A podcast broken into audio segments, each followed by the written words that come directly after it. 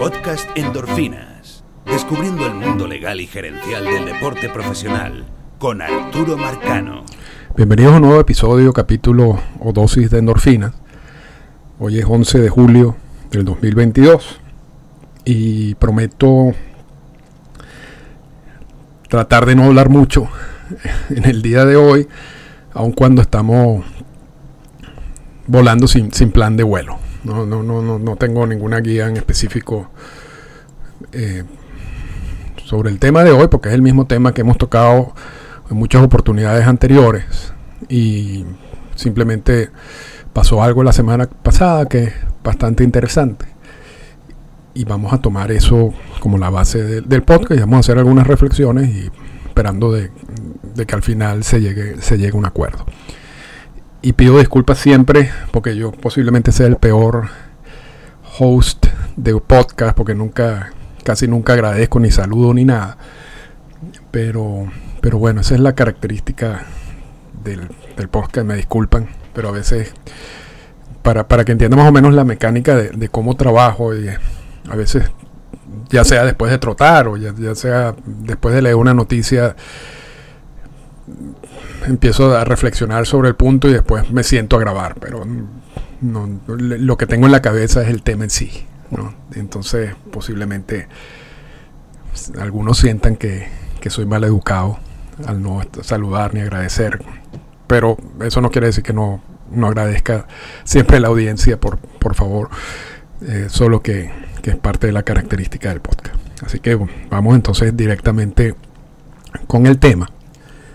La semana pasada, de acuerdo a fuentes muy confiables y ya confirmadas por distintos medios, la MLBPA o el Sindicato de Jugadores de Grandes Ligas mandó una contrapropuesta a MLB sobre el draft internacional. Entonces aquí empieza, aquí empieza un poquito la, como la confusión, porque realmente cuando se firmó el CBA, se llegó a un acuerdo que el tema del draft internacional se iba a extender hasta el 25 de julio para darle tiempo a las partes de negociarlo. Y que habían dos opciones. Una opción era el draft internacional y la otra opción era el, el status quo, que es el mismo sistema del 2016. Simplemente que se extienda ese sistema por cinco años más. Entonces, la semana pasada, cuando la, MLP, eh, la MLBPA manda una contrapropuesta, se puede generar la concesión, pero bueno, esto no es. Mm, no como que se sale de esa promesa o de esas eh, características de la negociación que habían impuesto antes de que esto comenzara. Y realmente yo, posiblemente no, porque posiblemente, mm, si se está hablando del draft, entonces estamos ya como en las negociaciones de los términos del draft. O sea, era una de las dos opciones, el draft internacional o el status quo. Estamos en una de esas dos opciones, que es la negociación del draft internacional. Lo que no hubiera podido pasar es, que la PA mandara una tercera opción, no, no son distintas al draft internacional y al status quo porque eso no estaba, no era lo negociado.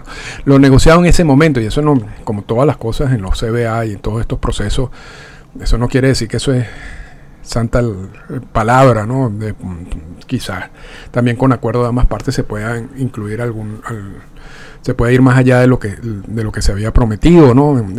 En, ese documento. Pero, pero en este caso no, no, no hay ni siquiera que seguir analizando ese punto porque la propuesta va específicamente sobre el draft internacional. Y eso es importante. Y eso es sumamente importante, porque por primera vez en la historia de, todo este proceso, el sindicato pone una versión de draft internacional en mesa. Eso nunca había sucedido. Y, eso tiene un, Yo veo que tiene un valor fundamental en todo esto. Porque ahora ambas partes van a negociar en las características de ese draft internacional. Y de hecho, hay muchas coincidencias entre lo que propuso MLB desde hace mucho tiempo y que está resumido en un documento que publicamos en Diario Libre y que se republicó en el Extra Base. Eh, si quieren leer las características de la propuesta de MLB en detalle, eso está en el documento. Y no es un documento largo, así que no, no, vamos a ir en, este podcast a, revisar cada uno de esos puntos, pero, pero ahí lo, lo, pueden, lo pueden leer. Y, la contrapropuesta de la PA tiene muchas coincidencias con esa propuesta de MLB. Aun cuanto no conozco, yo no conozco específicamente la contrapropuesta de, la PA, pero hemos escuchado algunos de los puntos eh, y leído algunos de los puntos fundamentales de, de, esa contrapropuesta. Entonces, por ejemplo, las 20 rondas es una de las coincidencias, el hecho que Puerto Rico no va a estar en el draft internacional, el hecho de que los cubanos y los asiáticos van a estar en el draft internacional, con la excepción de los llamados jugadores profesionales, que son, que son jugadores que tienen una cantidad de años en cada una de estas ligas, y también hay acuerdos interliga eh, entre la Liga de Japón y MLB, la Liga de Corea, la Liga de Taiwán, la Liga de México, eh, la situación de Cuba siempre es particular, pero, pero bueno, siempre hay un grupo de jugadores considerados profesionales que no van a entrar dentro del draft de regla 4, del draft internacional, pero el resto sí. Creo que la otra coincidencia que es muy básica, pero que, no ha sido así históricamente, es que estamos hablando de dos drafts, del draft de regla 4 y del draft internacional. Y asumo que varios puntos no importante también hay una coincidencia entre MLB y el sindicato. Entonces, repito, esos son pasos importantes.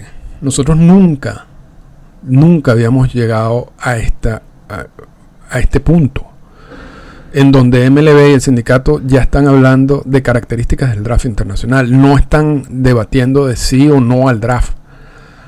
Los dos quieren el draft.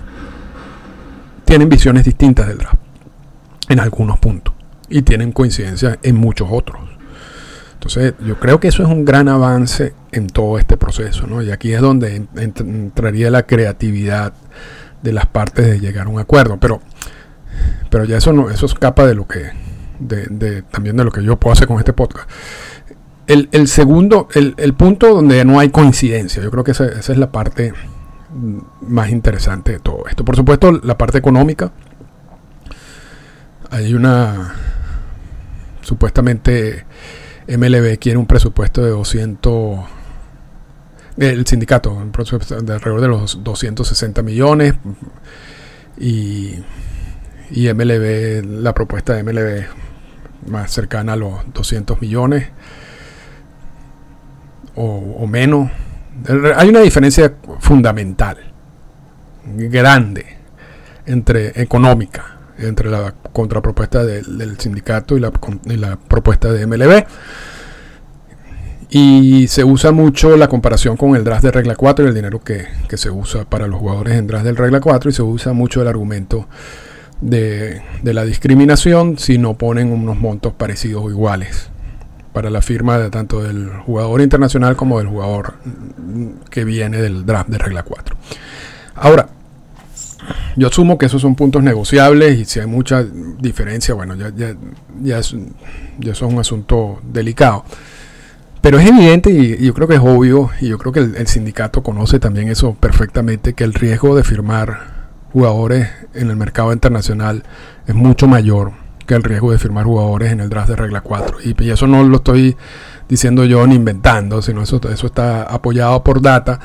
Y no solamente por el, la cantidad de jugadores, por ejemplo, que vienen de esas primeras rondas del draft de regla 4 que terminan llegando a las grandes ligas. Y, lo, y exactamente la comparación con los jugadores, si se quieren, los top, las firmas top del mercado internacional año tras año. Y la data, eso no lo estoy inventando yo, la data sugiere que por supuesto el riesgo de las firmas internacionales es mucho más alto. Estamos hablando de firmas de 16 años y muchas veces en el draft de regla 4 se firman jugadores que, que ya vienen de college y que tienen 21, 20, 21 años y están más cerca, por supuesto, de, llegar a las grandes ligas. De hecho, históricamente, por, y eso lo hemos mencionado en varios de los podcasts pasados, y, yo lo he mencionado en mis libros, creo que el 3-4% de los peloteros firmados en el mercado internacional son los que terminan llegando en grandes ligas. Entonces hay un...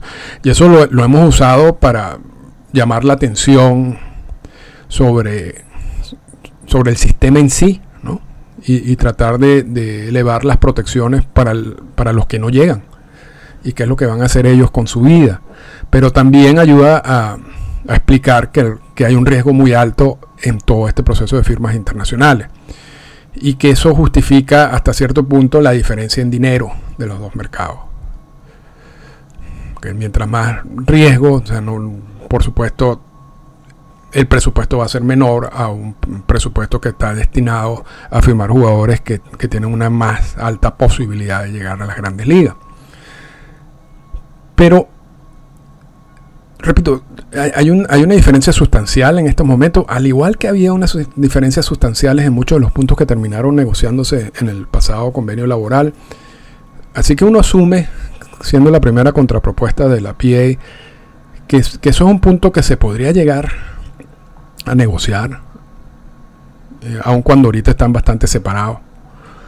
Pero, pero, pero bueno, vamos, vamos a esperar. Eso es uno de, de, de los puntos en donde no hay acuerdo.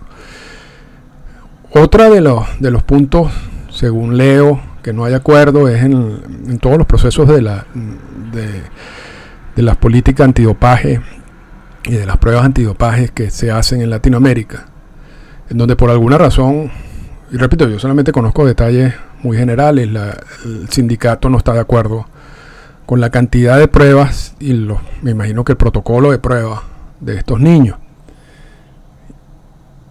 Y realmente yo no entiendo el punto, e, ese punto específico de la, del sindicato. Me gustaría leer más al respecto y me, gustaría ver exactamente cuál sería cuál es su posición en, este punto, porque yo no le veo sentido eliminar pruebas o eliminar o, bajar protocolos o bajar la intensidad de todo ese proceso porque tú sientes que hay una discriminación de la manera como tú estás haciendo esas pruebas en comparación con lo de los jugadores que entran, por ejemplo, al draft de regla 4, porque las características del mercado latinoamericano son muy distintas. Y, de hecho, uno de los problemas graves de, ese mercado ha sido la utilización de, sustancias prohibidas por parte de niños.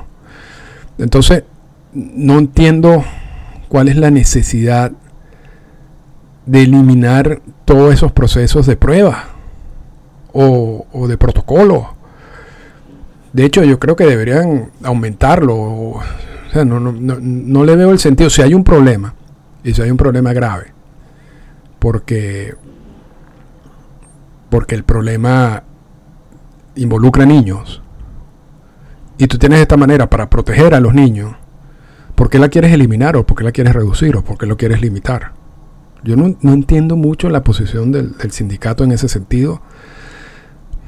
No sé, pero, pero bueno, eso es algo en donde no hay acuerdo. MLB quiere mantener el sistema de pruebas y protocolos y el sindicato considera de que ese sistema es discriminatorio, aun cuando los mercados son distintos, las características son distintas y los problemas son distintos y estas son políticas que se generan simplemente para solucionar esos problemas. Entonces, la verdad que no, no entiendo ese punto, pero bueno, asumo que es algo que van a negociar. El otro punto que, sí es clave y fundamental es lo del hard slot y, no tener hard slot. Y, vamos a explicar esto. Eso está en el, eso está en el, en el texto publicado en el, en el extra y en Diario Libre. Pero vamos a hacer un pequeño resumen. Tú tienes 20 rondas y cada ronda tiene una cantidad de slots, 30 slots. Y esos slots tú le asignas un dinero.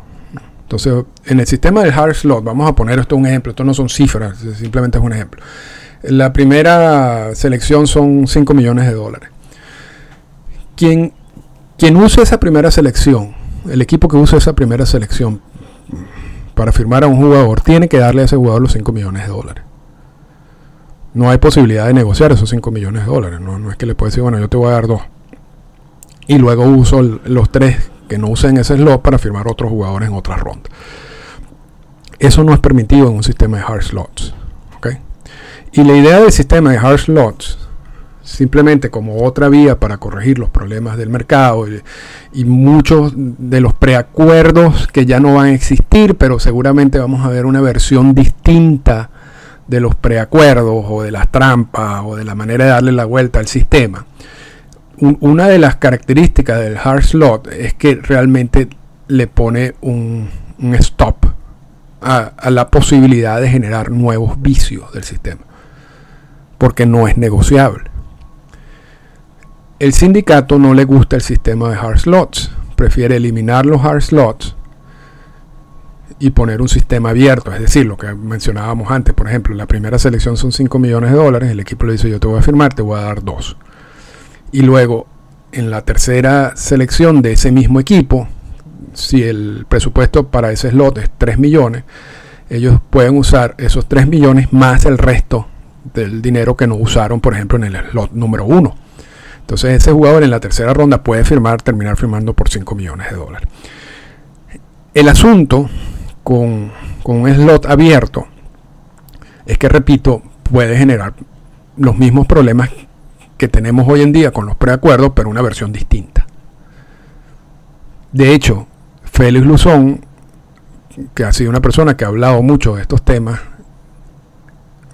en, en de estos documentos que él ha publicado en el pasado sobre versiones de draft que él considera eh, importantes o a considerar, toma en consideración ese punto.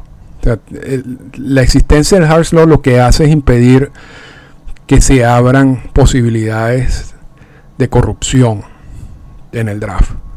Cuando tú quitas el hard slot y pones un open slot, abres esa posibilidad.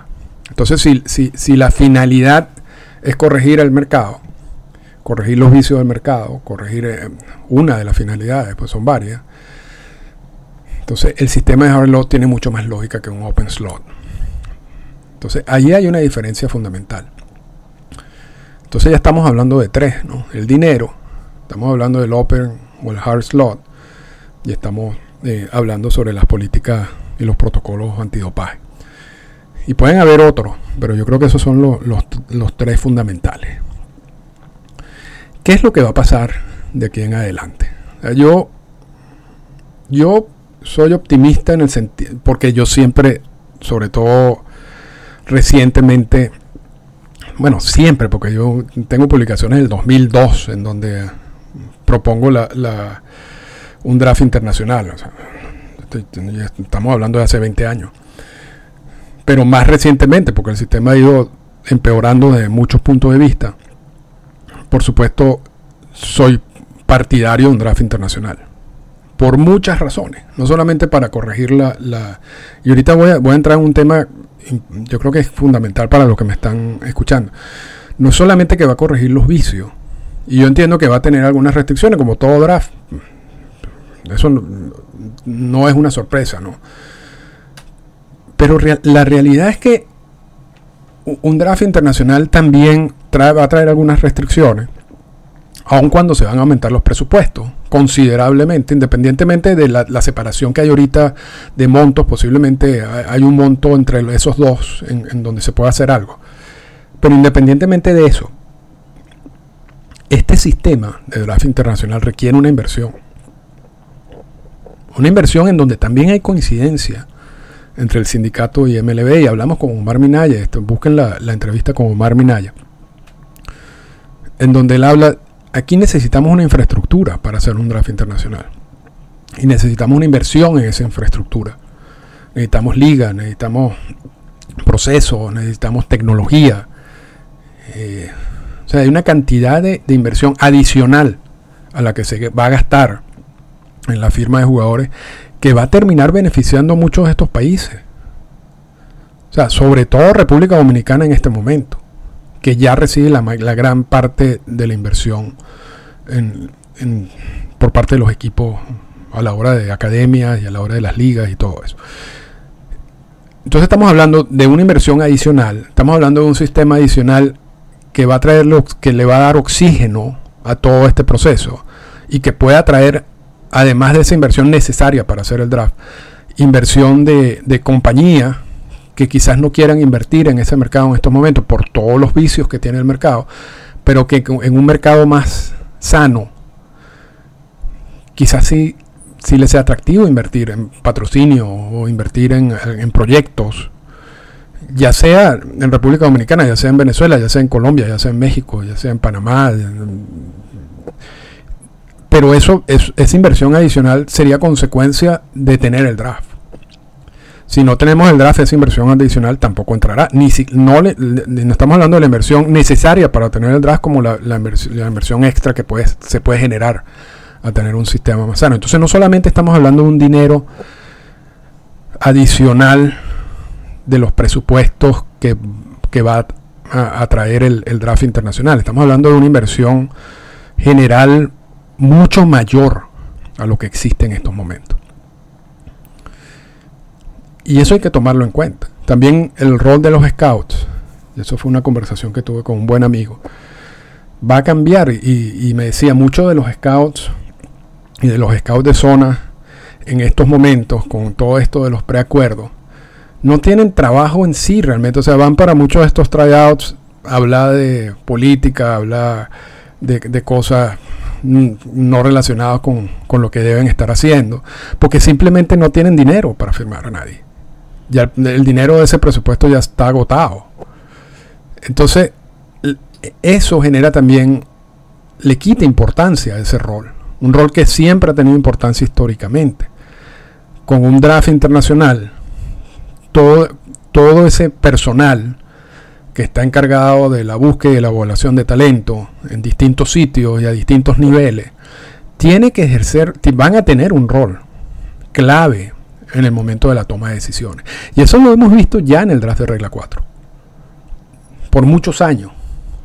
Y eso es algo que vamos a ver y se va a consolidar y va a aumentar con un draft internacional en el sentido de los empleados de los equipos de grandes ligas. Entonces, a ellos también les beneficia esto. Además de la inversión adicional. Entonces, y por supuesto, uno de los puntos fundamentales es que va a limpiar el sistema de, muchos de los vicios y de mucho de la corrupción. ¿La eliminará? No. O sea, decir que, que, el draft internacional va a eliminar todos los problemas de las firmas internacionales es mentira porque aun cuando tú tengas un nuevo sistema, el nuevo sistema habrá gente que le buscará darle la vuelta al nuevo sistema para tratar de sacarle provecho. Eso es, eso no lo puedes controlar. Pero al menos algunos de los puntos fundamentales que genera mucha de esa corrupción van a ser cortados, van a ser eliminados. Entonces tienes un, otro sistema que puedes perfeccionar con el tiempo y que puedes evaluar con el tiempo. Entonces, ya para, cerrar, es importante que el sindicato haya hablado, porque eso era el otro, el otro punto, no, no, no habían dicho nada hasta, hasta los momentos. Es importante que hayan mandado una contrapropuesta. Es importante que hay puntos de coincidencia en el draft internacional. Y es lógico que hayan distintas opiniones o visiones en cuanto a algunos de los puntos de un posible draft internacional. Y que ahora tendrán dos semanas las partes para buscar opciones de, cómo se podría dar el draft internacional. O sea, hay que ser, y eso es parte de las negociaciones, habrá que ser creativo y habrá que evaluar distintos sistemas que, que puedan funcionar. ¿Qué pasa si no se llega a un acuerdo? Bueno, entonces regresamos al status quo. El status quo es el mismo sistema del 2016 con todos los mismos vicios, con todos los mismos problemas, sin dinero adicional por los próximos cinco años, en donde en cinco años se volverá a tocar el tema del draft internacional y volveremos a pasar todo este proceso.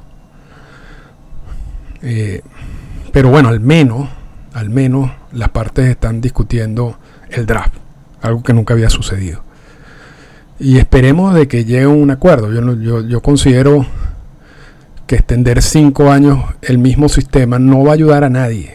Ni siquiera, y yo, sé lo que están en contra del draft y que, que me escuchan y que tendré, tienen sus argumentos y algunos son válidos y algunos yo no comparto. Yo creo que mucha de esa gente no entiende la importancia y el impacto positivo de un draft internacional No lo entiende porque le sacan provecho a su negocio de la manera como está concebido en la actualidad. Y la única manera de explicarle y la única manera de que ellos se den cuenta de que no necesariamente un draft internacional va a traer un, un colapso, una destrucción del mercado internacional, sino todo lo contrario, es que el draft internacional se dé y empiece a operar. Y que en ese funcionamiento entonces uno con, con, con los resultados se va a demostrar fácilmente cuál de los dos sistemas era mejor.